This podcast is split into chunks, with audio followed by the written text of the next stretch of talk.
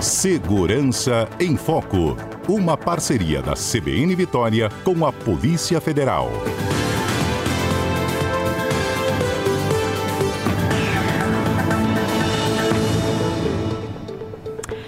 Muito bem, agora 9 horas 48 minutos. No início desse mês de janeiro, gente, e olha que nós estamos em janeiro ainda, não passamos nem da primeira quinzena, né? Hoje é dia 12.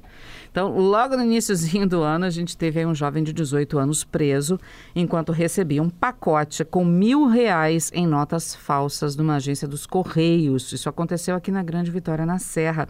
A ação foi comandada pela Polícia Federal e a gente vai entender um pouco como isso funciona, o que, que aconteceu com a própria Polícia Federal, na nossa parceria aqui do Segurança em Foco. Conosco, o delegado Lorenzo Espósito. Delegado, bom dia. Bom dia, Patrícia. Bom dia, ouvintes. Então, é, por serem ações, órgãos federais, né, Correios e Polícia Federal, a área de segurança dos Correios aciona a Polícia Federal. E como é que começa, então, a suspeita dos Correios a respeito de determinado pacote para acionamento da Polícia Federal? É, além de dos Correios serem uma empresa pública federal, o próprio crime né, de uhum. introdução à circulação de moeda falsa é de atribuição da Polícia Federal.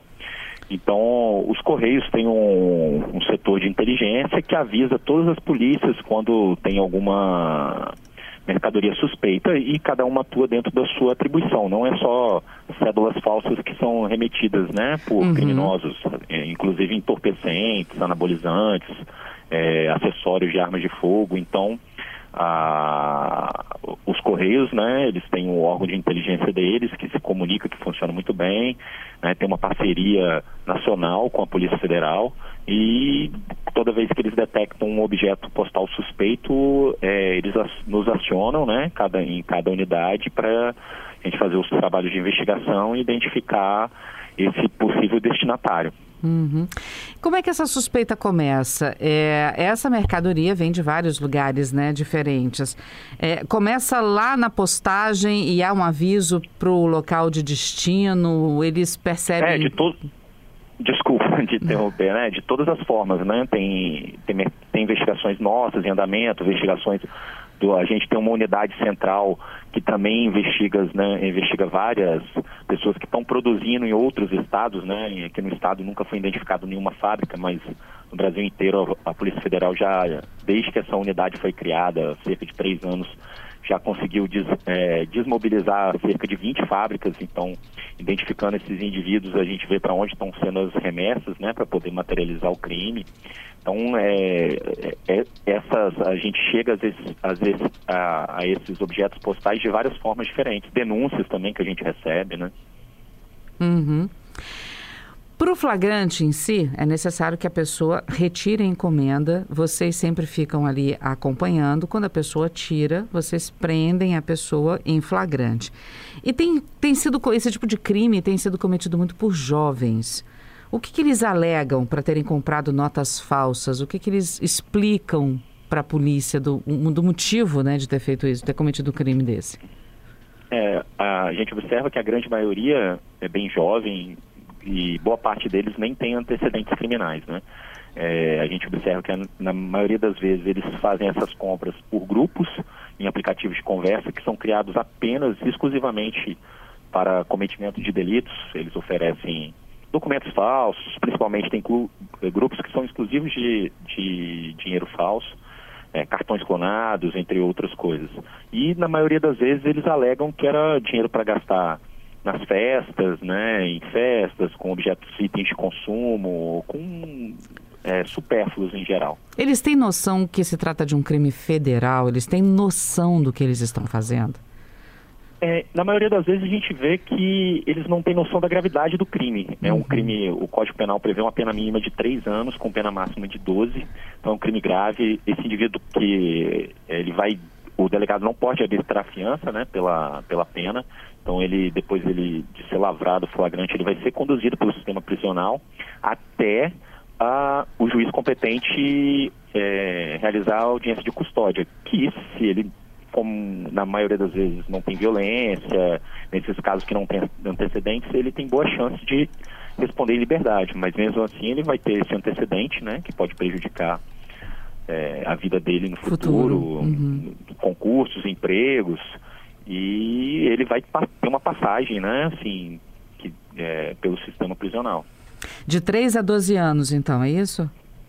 Isso, é o que o Código e... Penal prevê para esse tipo de crime, para quem compra, pra né? Quem... E, e quem fabrica? Quem adquire e tenta introduzir uhum. essa, essa moeda em circulação. Quem fabrica e quem distribui, qual a punição? É, a punição é, é, a mesma, é, a mesma, só que na hora da dosimetria, né, quando o juiz vai avaliar, ele, ele vai, na hora da, de, de julgar, ele vai dar uma pena maior, né? E, e, geralmente também tem outros crimes, essas pessoas cometem outros crimes, geralmente está ligado também com documentação falsa, mas na hora da dosimetria que o juiz vai ajustar isso aí. Uhum. É, porque quem compra pode até não ter noção do que está fazendo da gravidade, mas quem fabrica sabe muito bem o que está fazendo, né? É, quem compra também, ele, ele é, pelos diálogos né, que a gente observa na hora é, que analisa o material apreendido, você vê que ele tem total consciência, eles, uhum. eles é, discutem qualidade das cédulas, é, se a cédula é boa, se não é, é, formas também de introduzir, como introduzir isso aí. Então, consciência do que ele está fazendo, ele, ele tem totalmente. Uhum. Bom, é, sem atrapalhar a investigação, não, deixa eu te fazer, eu fiquei curiosa agora com uma coisa também. Existe, vocês já pegaram algum caso da pessoa ser uma mula? Ah, vai lá, pega encomenda para mim no correio. E a pessoa não tem a menor ideia do que tem ali dentro? Não, é porque assim, é, para o correio liberar, né, vai ter, eles têm que se identificar, né? Hoje os correios é, aumentaram, né, a, os registros e o nível de segurança, então ele vai ter que, que se identificar, então tá, tá, em nome dele. Então, assim. Uma outra é, pessoa não poderia pegar a encomenda, não, é isso? Entendi. Não. Normalmente essa, essas, essas, essas, essas encomendas vêm então como carta registrada, alguma coisa assim mais rastreável. É, é, vem de todos os tipos, né? Sim, tem SEDEX, tem carta registrada, tem de todos os tipos aí que o correio aceita, né? Porque o volume é pequeno. Na maioria das vezes esses casos que a gente tem pegado ou são mil reais, 10 cédulas, ou 20 cédulas de 50, em alguns casos foram dois mil reais também, 20 30 cédulas, então o volume é pequeno. Uhum. É um objeto postal pequeno. Mas mandam como carta simples também? Carta simples eu acho que não. Uhum. Mas é, dos outros, eu não, eu não conheço todos os né, as possibilidades dos, dos, correios assim, mas é, carta simples não. Bom, é, sem atrapalhar a investigação de vocês, é claro, porque eu sei que não se pode citar tudo, né? Porque existe uma, uma, investigação em curso. Mas é possível dizer a origem dessas cédulas falsas que chegam pelos Correios aqui no Espírito Santo? Não vem de um lugar só. Vem aqui do, do, do Brasil mesmo, são também do Espírito Santo, há fabricantes, ou então algum país próximo que fabrica a cédula falsa brasileira e manda para cá. Existe isso? É possível liberar uma informação dessa? Não, o que eu posso te falar é hum. que a, essas fábricas, nenhuma, né? Como eu disse anteriormente, nenhum for, nenhuma foi no Espírito Santo até hoje. É, o que a gente aprendeu no Espírito Santo no final de 2021 foi um intermediário, ele recebia remessas maiores de dinheiro e distribuía, principalmente aqui no, dentro do estado mesmo. Então ele foi apreendido com um volume maior de célula falsa, ele tinha alguns contatos já estabelecidos, principalmente no interior de São Paulo. E a gente vê que, ao final, algumas dessas fábricas têm ligações com organizações criminosas maiores que também têm envolvimento com outros tipos de crime, principalmente tráfico de entorpecentes. Uhum. Como é que acontece essa distribuição, Lorenzo? É, a pessoa distribui para outras pessoas que sabem que a nota é falsa e injetam no mercado, ou é, ela própria faz essa liberação aos poucos? Como é que funciona essa distribuição? É, esses casos que, que, essas prisões que a gente tem divulgado, que esse indivíduo compra é, de, é, mil reais ou dez cédulas, vinte cédulas, ele, ele mesmo que vai distribuir vai enganar, na grande maioria das vezes, clientes, Comércio, assim, uhum. é, comerciantes, né? Eles tentam passar em festas, em lugares que, que, vão, que vai ter uma dificuldade da pessoa é, analisar com mais calma a cédula, então é, talvez num, em táxi ou motoristas de aplicativos, que ele vai que, que, precisa de uma pressa ali na hora de receber, ele não vai analisar com, com cuidado e vai passar essa cédula enganando a vítima. Outros casos que a gente recebe também aqui no nosso plantão são vendas é, via OLX, Mercado Livre, né? Uhum. É, negociação de, de segunda mão ou de primeira mão de aparelhos eletrônicos, eles compram muito celular dessa forma e geralmente você vê que na hora da negociação eles alegam alguma coisa que estão com pressa, entregam rapidamente, por vezes misturam cédulas verdadeiras no meio das falsas para poder enganar a vítima. Entendi. Como é que a gente identifica uma nota falsa? Então, aí o, o melhor conselho para o cidadão que está recebendo o dinheiro, o primeiro conselho para o comerciante, para o cidadão, é evitar o numerário, né? Se puder ser uma transação eletrônica, hoje a gente tem o Pix, tem várias outras formas aí, aplicativos, cartões. Então, se puder, principalmente quanto maior o volume, né? Puder evitar o numerário. E quando ele receber, ele ter calma, analisar com calma. E a principal diferença é o, o papel, Uhum. que até hoje eles não conseguiram né, fraudar, é um papel exclusivo da, da Casa da Moeda. Então a textura, quando a pessoa eh, toca, se ela tiver uma cédula na carteira dela, ela vai ver que é diferente. Então para isso precisa de calma. Né?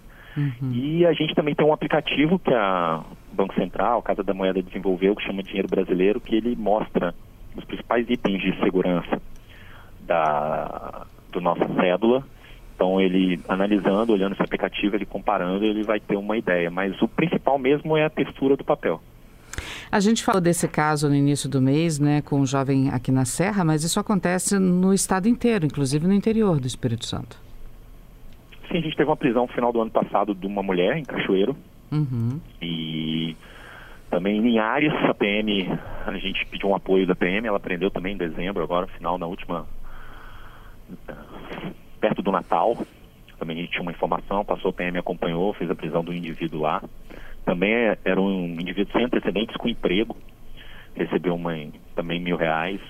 A gente também fez a apreensão de um menor aqui na Grande Vitória é, nos últimos dias, perto do final do ano.